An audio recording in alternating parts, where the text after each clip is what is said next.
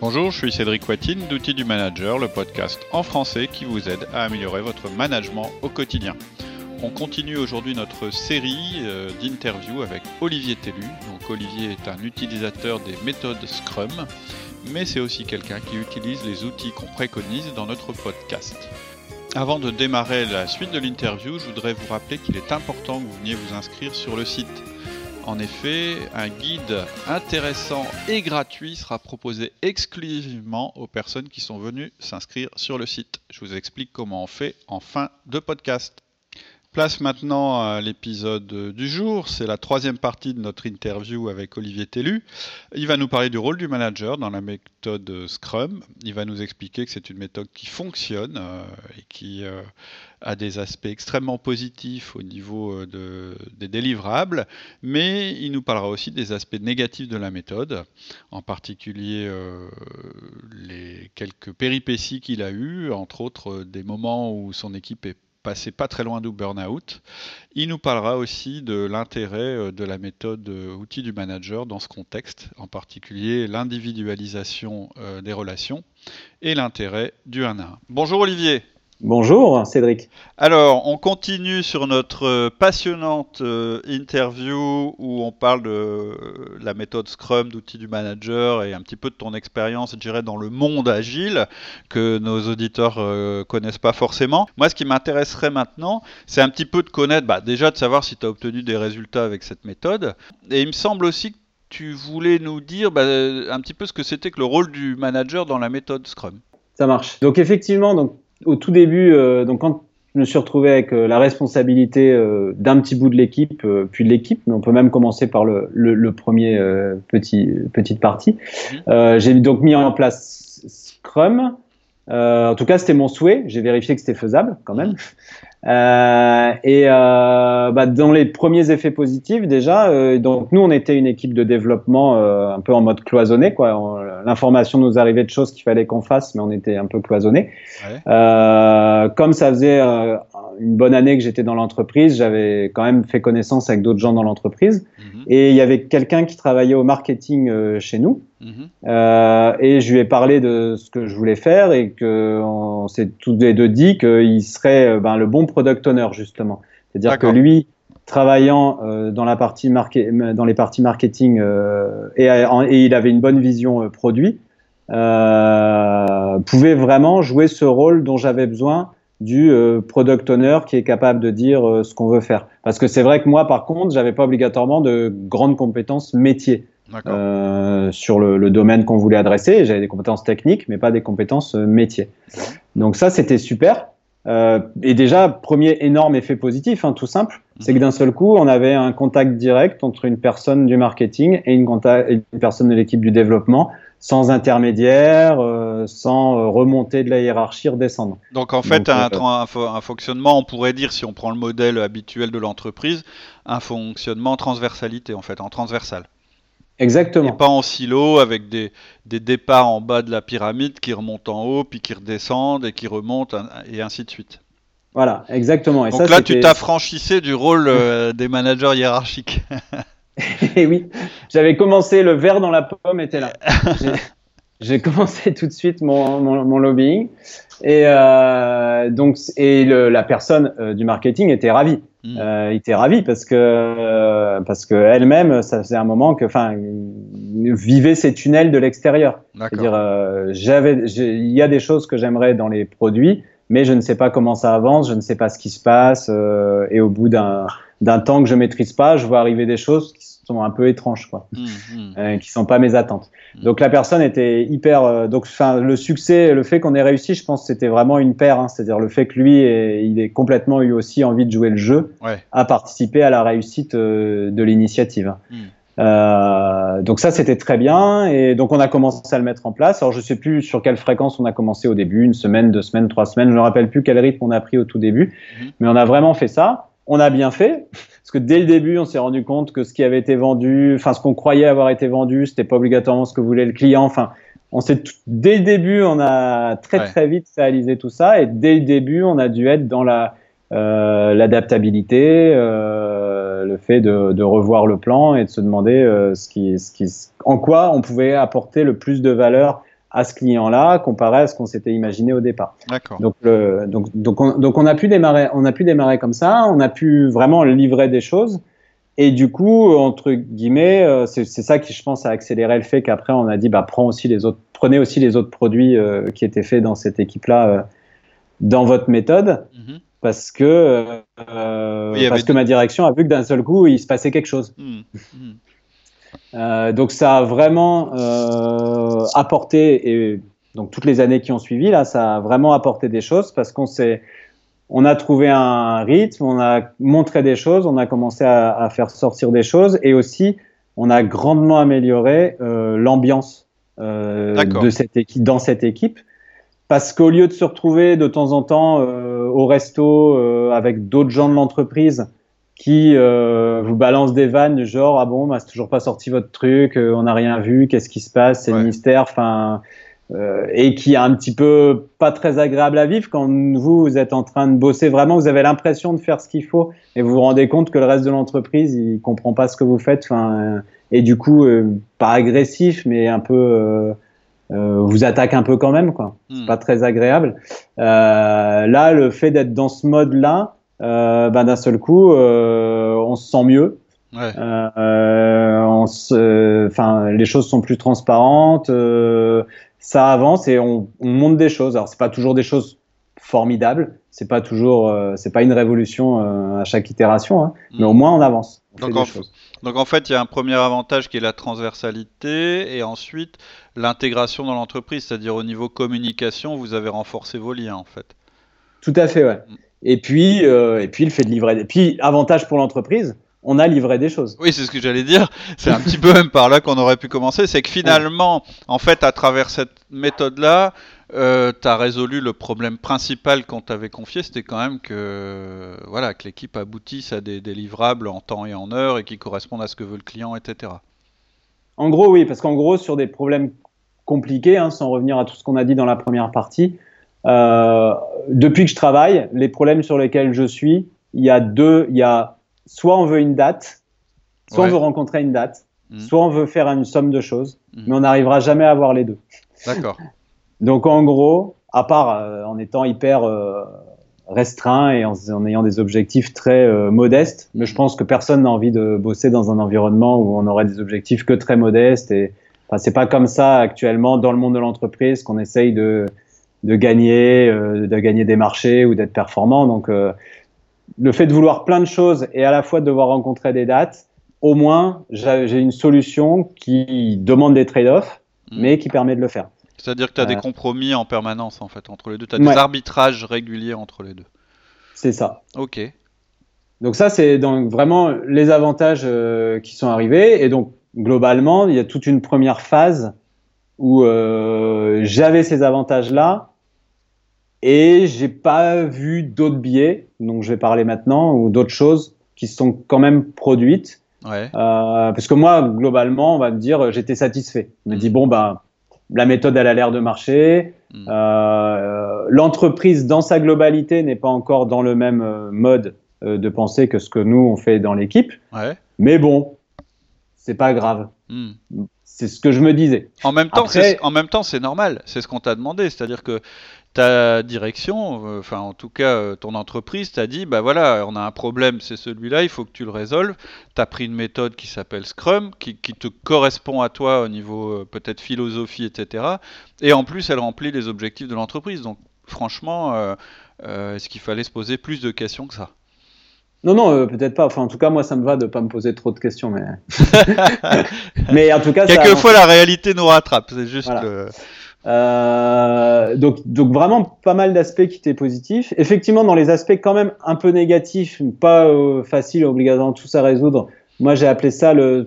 Donc, dans ce que je viens de dire, quand même un côté Scrum bunker, parce que finalement, nous, on fonctionnait comme ça. Ah oui. Mais il y a des gens dans l'entreprise qui euh, n'avaient pas basculé dans ce mode-là de pensée Mhm. et donc qui s'attendaient toujours à finalement à avoir la somme de tout, euh, à rencontrer les dates. euh, C'est-à-dire que, ok, tu as avancé, tu nous as fait ces petits trucs-là, mais quand même, nous, on voudrait tout.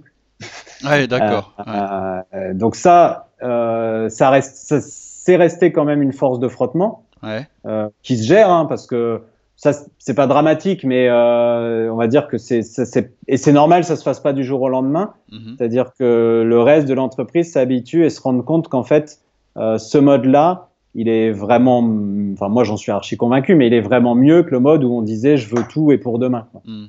Euh, et, où en fait finalement on, se effectivement ce que tu appelles des frottements, en tout cas on a des tensions parce qu'en réalité c'est jamais ce qui arrive.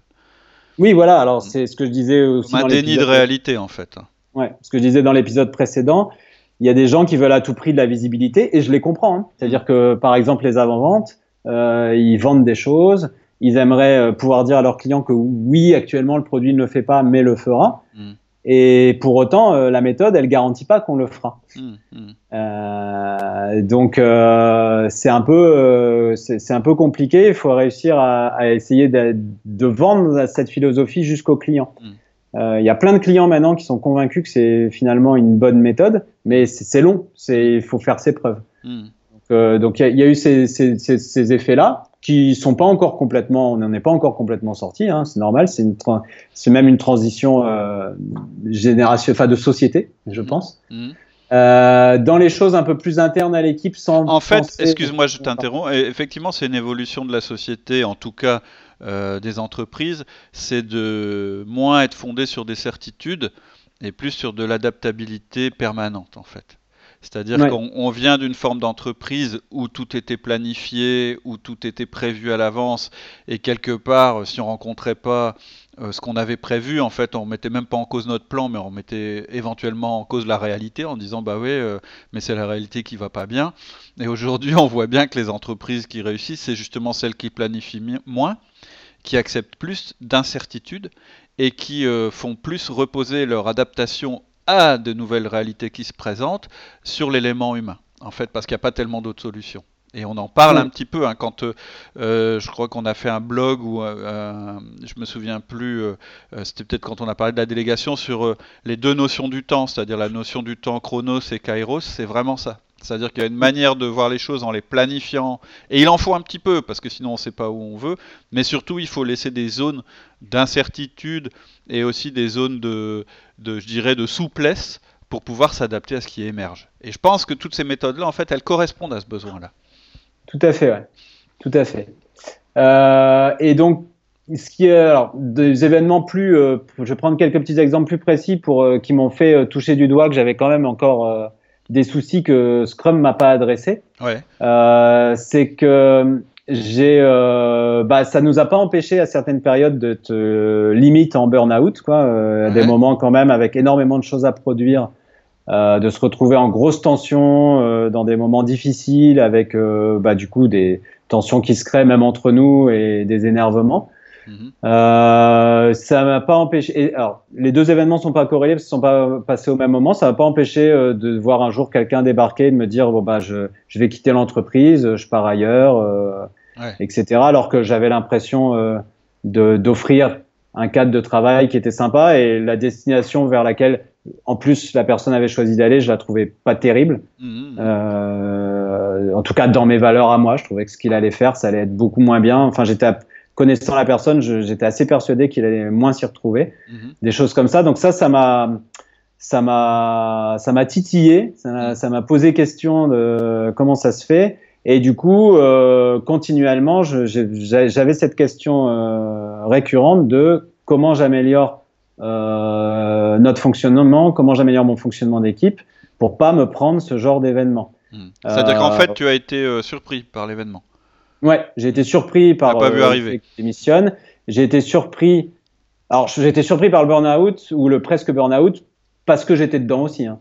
Ouais, ouais, euh, Et quand on est en burn-out ou presque, euh, je pense que euh, on le sait pas ou on a du mal à le réaliser.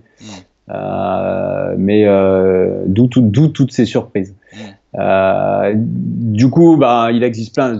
le monde agile, vu que c'est son ADN, il est en perpétuel mouvement. Hein. il y a plein de conférences, euh, de nouvelles idées, de nouvelles méthodes de remise en cause. Euh, même Scrum, il en est à sa je sais plus combien édition. à chaque fois, les gens se revoient, le rechange. Enfin, c'est ce qui est bien. Ça fait partie de la philosophie d'introspection, d'adaptation toujours. Quoi. Donc, ça n'arrête pas. Donc, je suis allé voir plein de choses sur ça. Je suis allé, j'ai vu pas mal de choses dans des entreprises. Donc, ce qu'on a vu ces dernières années, là, le bonheur au travail, les entreprises libérées, enfin, toutes ces choses-là, qui paraissaient hyper intéressantes, mais en même temps mystiques, quoi. C'est-à-dire que c'est plein de, plein de bons conseils. Moi, ça, comme je suis euh, effectivement euh, naturellement, je pense que je suis naturellement tourné vers l'individu. Euh, pour vos auditeurs, je pense que je suis un I. D'accord. je sans m'être testé, mais je pense que je suis un, I dans, dans, ma manière d'être. Donc j'ai le, le, fait qu'il y ait des méthodes où il faut parler aux, aux, gens, ça me va bien, mais bon, quand même, quand on dit, enfin, toute cette bienveillance euh, comment on met ça en place quoi, dans l'entreprise? Malgré tout, la question euh, factuelle euh, de, se demander tout ce qu'il y a dans ces entreprises libérées, comment ça marche? Parce que surtout quand on a toujours vécu dans une entreprise cadrée. Surtout que dans l'entreprise libérée, en fait, en réalité, on met ce vocable sur un tas de cas de figure qui sont assez différents, d'une manière générale. C'est un mouvement, hein, donc il y a un peu de tout, on va dire. Et effectivement, comme, comme tu dis, il y a une espèce de dimension un peu euh, peut-être pas mystique, mais spirituel, etc., qui, voilà, mm. qui, qui, qui, qui, je dirais, pas forcément compatible avec un certain pragmatisme. Euh, et puis aussi, euh, bah, on n'est pas toujours dans un environnement, environnement comme ça, mais on aimerait bien quand même que notre équipe puisse elle-même se libérer ou avoir plus d'autonomie, etc. Et de bienveillance. Voilà. Donc ça a vraiment créé. En plus, du coup, ça a accentué la, la dichotomie ou la schizophrénie, parce que ça, ça donnait une envie, un appétit vers euh, travailler dans une telle entreprise, euh, mais sans trouver les clés, euh, sans trouver les clés pour, pour, y aller. Et donc, enfin, après cette énorme introduction avant outil du manager, au milieu de tout ça, au milieu de toutes ces choses que je regardais, euh, je suis aussi un gros consommateur de podcasts pour euh, occuper mes trajets quotidiens, essayer de les occuper euh, intelligemment. Mhm. Donc j'écoute plein plein de choses dans plein de domaines. Et j'étais continuellement en train de chercher des nouvelles sources de podcasts. Et je sais plus, en jouant dans les catégories iTunes, je sais vraiment plus comment j'ai fait. je me suis retrouvé sur, j'ai découvert le podcast Outils du manager, qui dans lequel il y avait le mot manager, et dans lequel je me suis dit, bah tiens, en mode provoque, euh, pourquoi j'écouterais pas des gens qui parlent? Moi, je me dis qu'il faut pas de manager, et pourquoi j'écouterais pas des gens euh, qui parlent euh, des managers ou en tout cas de quoi ils parlent, etc. En plus, ils parlaient d'outils, outils et managers, et c'est assez marrant parce que dans l'agile, il y, a il y a un manifeste agile avec des valeurs qui dit les individus et leurs interactions plus que les processus et les outils. Donc en gros, les individus sont plus importants que les outils. Alors, c'est pas dire que surtout pas interpréter qu'il faut pas d'outils, mais euh, en gros, il y a ça aussi dans les valeurs agiles. Donc, du coup, il y avait tous les mots-clés pour dire celui-là, ceux-là, ils parlent d'outils, ils parlent de manager, ils parlent de toutes des choses qui sont pas bien quand on va dans les conférences agiles. Eh ben, je vais écouter ce qu'ils disent. D'accord. Euh, au début, comme ça, pour voir. Euh, bête et méchant, épisode 1. Hein. D'accord, en partant désolé, du début, je, sais pas en quelle année. 2009 2009 ou Alors moi je l'ai pas découvert en 2009, je pense que j'avais bien bah, tu devais être en 2010. Euh, ouais, plus tard. encore. J'étais facilement en 2012 ou 2013. Hmm. Je, je, pense que quand j'ai commencé, j'étais, allez, disons 2012. J'ai plus la date exacte, j'ai essayé de m'en souvenir euh, désespérément. Et euh, donc je suis reparti de l'épisode 1 et franchement, ça m'a, ça m'a assez, ça m'a pris très rapidement. Euh, je crois que ça démarre quasiment par les one-to-one assez vite. Hein. Je crois oui, en fait, le, c'est le deuxième podcast, je crois, ou le troisième, je sais plus. Ah, donc on parlait one-to-one assez vite. C'était Laurie et, toi euh, à l'époque. Et euh, donc j'ai commencé à écouter euh, pendant un bon moment. J'ai écouté pas mal d'épisodes. et au début, j'ai juste écouté et il y avait plein de bons conseils. J'ai pas tout de suite fait les one-to-one, mais il y avait ça, il y avait des conseils réguliers. que j'ai trouvé bons, qui m'ont un peu nourri en mode d'abord j'écoute, j'écoute, j'entends, et je pense que c'est rangé petit à petit un peu dans mon cerveau. Mhm. Et, euh, et après, à un moment donné, je me suis dit, euh, bah, j'ai envie de faire ça pour mon équipe. J'ai envie de faire des one-to-one pour mon équipe. Mhm. Euh, et en fait, donc c'est là que je peux revenir sur Scrum. Quand j'ai préparé toute ma présentation pour l'Agile Tour de Marseille et que j'ai cherché, en fait, j'ai longtemps cherché une structure pour présenter le one-to-one. en fait, j'avais vraiment une grosse envie de présenter le one-to-one tellement je trouve que ça m'a apporté de choses euh, dans mon management. Mhm. Et j'ai cherché une structure pour l'amener et leur présenter. Et et en fait, j'ai réalisé pendant cette présentation que, avec tout ce que j'ai expliqué là dans, le premier, dans la première partie d'interview sur Scrum, mhm. à aucun moment Scrum ne décrit comment il faut s'occuper de chaque personne. C'est-à-dire que Scrum ne dit vraiment pas euh, individuellement pour chaque personne comment on s'occupe d'elle. Euh, pour des trucs euh, qui peuvent être très bêtes, hein, si elle veut poser des congés, comment on lui dit oui ou non. Bah, en fait, pour des trucs qui peuvent être très bêtes, quand tu te places du point de vue du projet ou de l'entreprise, etc. Mais en fait, qui sont primordiaux quand tu te places du point de vue de l'individu, en fait. Exactement.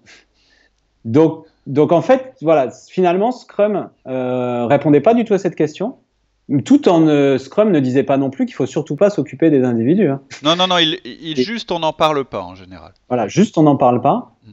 Et donc, et donc, la pratique euh, du one-to-one, mm-hmm. en fait, ce que j'ai découvert, mon expérience, c'est qu'elle vient c'est sûrement pas la seule, seule manière, hein, mais en tout cas, cette manière-là vient compléter Scrum de manière très efficace pour moi. Mhm.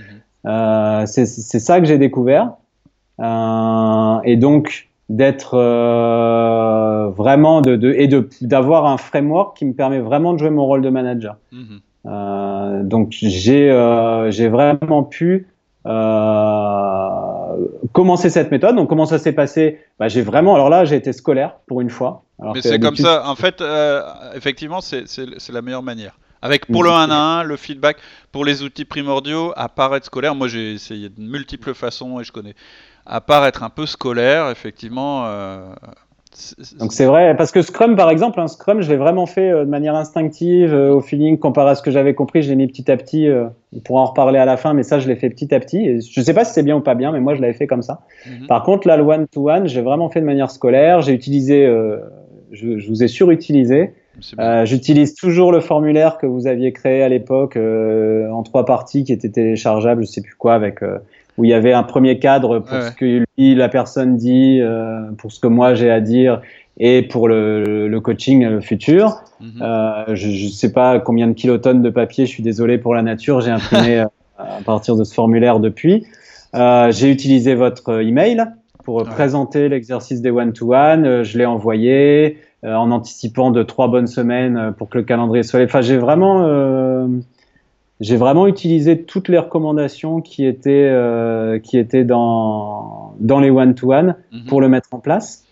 Et euh, j'ai proposé à l'équipe euh, de leur qu'eux-mêmes soient juges de l'initiative. C'est-à-dire qu'on essaye.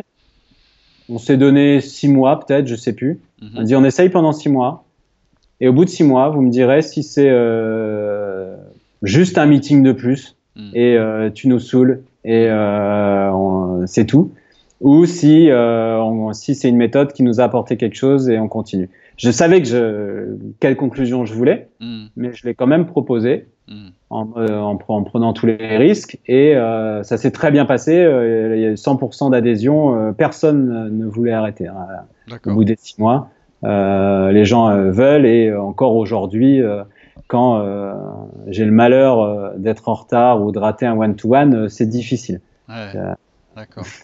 En fait, c'est aussi euh, quelque chose qu'on a qu'on avait testé un petit peu parce que nous, en fait, quand on s'adresse euh, à une entreprise, on parle au manager en général. Mais on a eu l'occasion plusieurs fois d'intervenir en entreprise auprès plus sur des modèles disques, hein. donc des choses qui ne sont pas forcément euh, tout à fait liées au management, plus sur la communication d'équipe, etc.